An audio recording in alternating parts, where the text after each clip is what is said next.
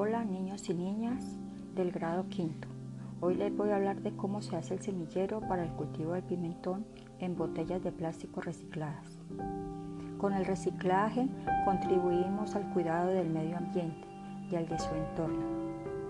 Para realizar el semillero necesitamos los siguientes materiales. Un pimentón que esté bien maduro, botellas plásticas y tierra.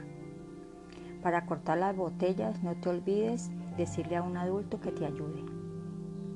Cuando ya tengamos todos los materiales procedemos a realizarle un corte al pimentón en la parte de arriba. Esto para sacarle las semillas y colocarlas en una servilleta por lo menos tres horas para que se sequen un poco.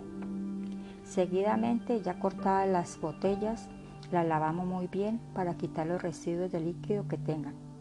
Si no se hace este proceso, la tierra y las semillas se llenarán de hongos y la semilla morirá. Ya limpia las botellas procedemos a hacerle unos orificios en la parte de abajo para tener un buen drenaje y para que el agua no se estanque. Ya realizado lo, lo anterior depositamos la tierra. Esta debe estar sin terrones y sin piedras. Se hacen unos huecos de poca profundidad para depositar cuatro semillas en cada huequito. Luego se tapa sin aprisionar para que pueda respirar y no mueran las semillas.